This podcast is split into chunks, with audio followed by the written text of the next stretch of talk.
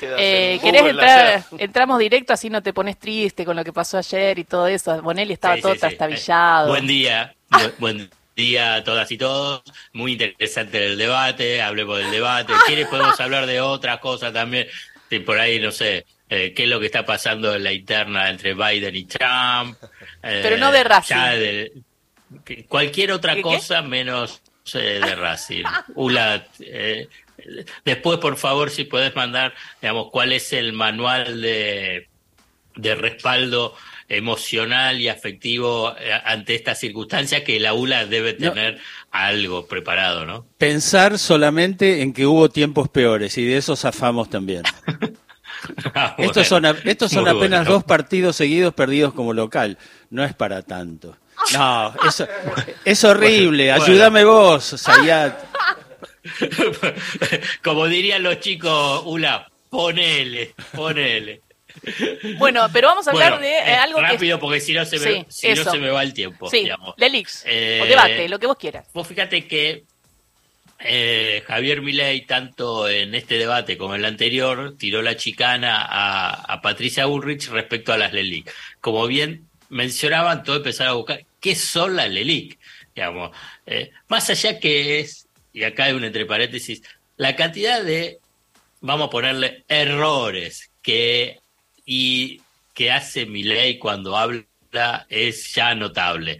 Eh, pero bueno, me parece que es parte ya de su, de su estrategia eh, electoral y política, ¿no? Incluso cuando habló de, viste, los objetivos 2030 de las Naciones Unidas, que son los objetivos planteados del desarrollo humano, del desarrollo económico, de la disminución de la pobreza, eh, él dijo que va a estar en contra. todos los países del mundo están de acuerdo con el objetivo de 2030, porque además dijo que eso es marxista, o sea que el mundo es marxista para él.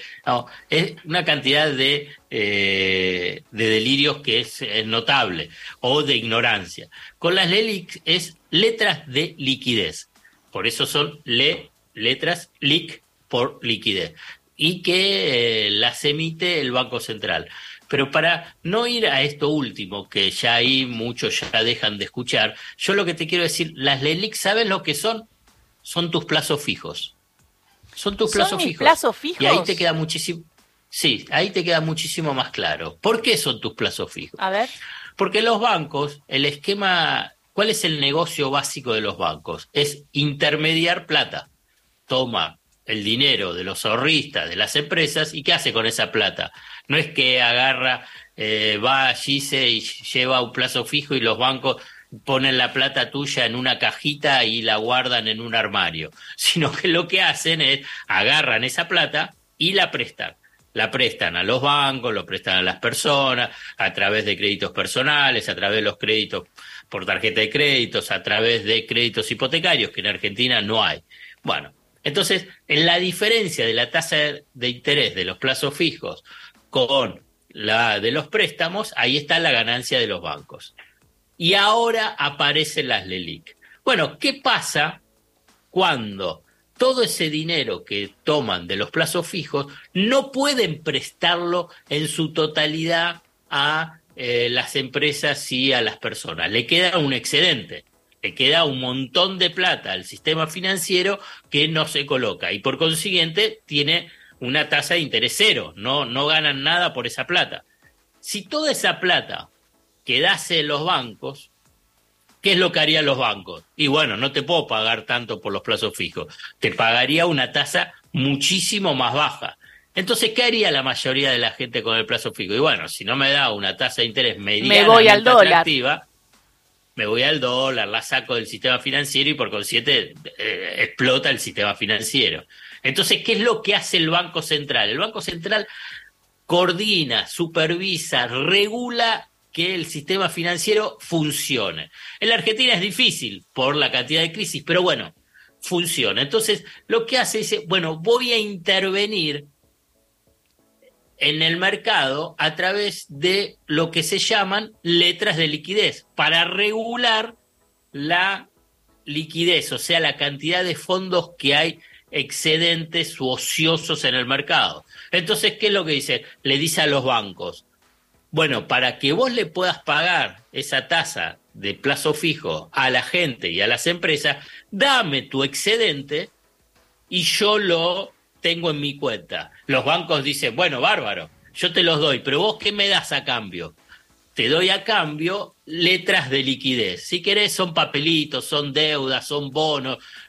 El, nombre no importa. Entonces te doy esas letras de liquidez y paga una tasa de interés. Ah, la tasa de interés que, eh, que es la tasa de interés que hace que uno lo ponga en plazo fijo, si no, no lo pondría, porque la verdad, si no, no es habituable.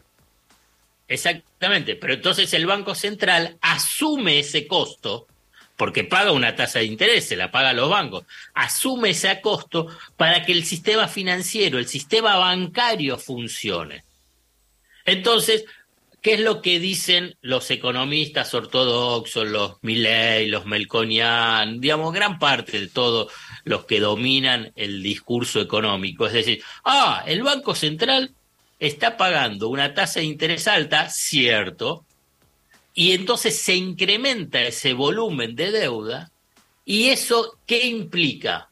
Es emisión futura, emisión monetaria futura, y por consiguiente es inflacionaria. Entonces hay que solucionarlo. ¿Cómo es la solución? Es decir, te lo digo rápido. ¿Te acordás lo que es el plan Bonex? Bueno, vamos a darle un bono a los bancos vamos a darle un bono, a, digamos, el Banco Central, en lugar de esa LELIC, da un bono a 10 años. Pero entonces no se lo das a los bancos, porque los bancos, ¿dónde sacaron esa plata? ¿De quién sacaron esa plata? De nosotros. De los ahorristas. de los plazos fijos. O sea, nos cagan. Exactamente, de los plazos fijos. Entonces, esos bonos te lo, te lo dan a, a los plazos fijos. Es lo que pasó con el plan Bonex. Ahora. En 1989. Entonces, cuando se habla de las LELIC, ahí yo quiero remarcar una y otra vez y que, que, si yo no estoy, lo sigan diciendo, son los plazos fijos, no están hablando de las LELIC, no están hablando de los bancos, no están hablando del Banco Central, están hablando de tu plata. Para, para, para. Por, los plazos para, para, para. Hoy estoy tremenda, pero yo te voy a decir, ¿te podés quedar eh, cinco minutos eh, porque y te hago dos preguntas más? No me retes dale, cinco minutos, me están esperando, pero dale, espero. gracias. llegan las noticias. Nacional Noticias. Y otra es que las tasas de interés de los plazos fijos también las incrementó el macrismo. Entonces, eh, me pregunto si me, qué me dice Melconian respecto a esto, si también habla de un plan Bonex. Bueno, el plan Bonex eh, fue del 28 de diciembre de 1989. Herman González era el ministro de Economía eh, y es una estrategia que en última instancia detrás estaba Domingo Felipe Cavallo, porque fue impulsada en el Banco Central, cuyo uno de los directores era Felipe Murolo, que era de la Fundación Mediterránea, junto obviamente con eh, Cavallo. Lo que necesitaba precisamente eh, es armar el escenario para poder impulsar la convertibilidad. ¿Cómo puedes impulsar la convertibilidad para que te dé uno a uno?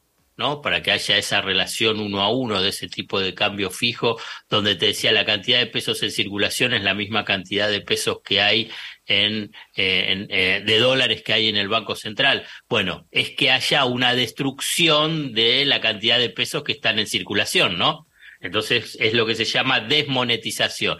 Entonces una de las formas es decir, bueno, yo saco los plazos fijos, los mando con un bono a 10 años, entonces vos tenés menor cantidad de pesos que pueden llegar a ir al dólar. El segundo paso fue la hiperinflación que fue la hiperinflación de Menem. Ah. Entonces, vos fíjate que la forma que tienen la, las, las, las dos estrategias que tiene, si querés, la derecha es, precisamente repetirlo.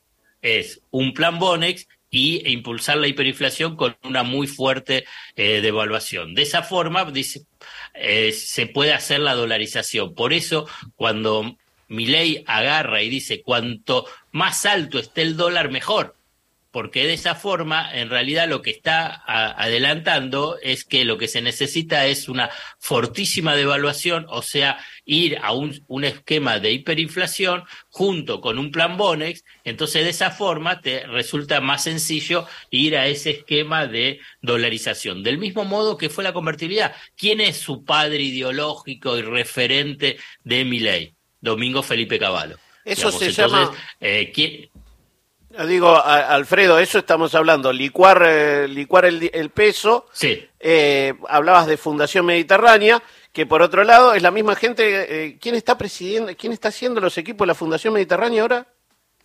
Melconian, ah, que es el, el, ministro de Economía. Bueno, lo que quiero decir es que quieren repetir ese experimento y ese experimento tiene costos elevadísimos, elevadísimos, sociales, económicos, financieros, laborales, para gran parte de la población. O sea que si uno quiere traducir cuando habla de las LELIC, lo que le está diciendo es, bueno, vamos a eh, convertir en víctimas a la mayoría de la población. Y lo otro que plantea Massa es a generar un plan de estabilidad que siga con las LELICs de alguna manera, intentando que no se vayan al dólar, generando más reservas y esperando que tener un buen año el año que viene en el sentido de tener más dólares.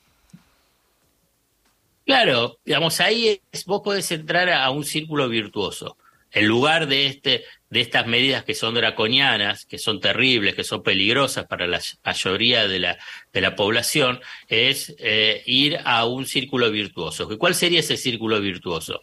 Es bajás la inflación, tenés crecimiento económico, desarrollo, el sector privado reclama crédito para poder expandirse, los bancos, en lugar de dárselo al Banco Central, se la dan a las empresas y a la vez la gente, cuando baja la inflación, mantiene más pesos en sus bolsillos o en el banco, lo que se llama un incremento de la demanda de dinero. Entonces, de esa forma se soluciona un problema eh, si querés, financiero y bancario, pero en forma virtuosa y no con costos elevadísimos para la población. Clarísimo. Y lo último, el macrismo hizo lo de la tasa de interés. En ese momento le convenía, estaba de acuerdo. Lo que hizo el macrismo fue peor, porque en ese momento estaban las LEVAC. Y entonces, eh, las LELIC en este caso está reducido a lo que es en el sistema bancario. Los bancos se lo dan al Banco Central, el Banco Central le paga la tasa a, los eh, a los bancos para que paguen la tasa de los plazos fijos. Lo que hizo, lo que hizo eh, el macrismo es que cualquiera podía comprar LEVAC o sea, hacía que ese las LELIC, antes LEVAC, cualquiera podía comprarlo, o sea que generaba un circuito especulativo mm. fenomenal que generó que bancos del exterior, JP Morgan a la cabeza, vengan y ya compremos las LEVAC, y total el Banco Central los va a pagar, bueno, ganamos en dólares, bueno, generaron una bicicleta financiera fabulosa que estalló en mil pedazos y al estallar en mil pedazos, ¿qué es lo que pasó? Salieron corriendo a abrazarse al Fondo Monetario Internacional y ahora tenés una deuda de 45 mil millones de dólares que ahí sí es una, eh, una pierna, una, un, pie muy fuerte sobre la cabeza de todos los argentinos. Clarísimo, eh, clarísimo, Alfredo Sayat, muchísimas gracias. Eh. Bueno, y hablamos de Racing en otro momento, ¿sabes? Claro, en otro momento, por supuesto. Beso grande, gracias. Bueno, un abrazo grande, chau, Beso. chau. Mm.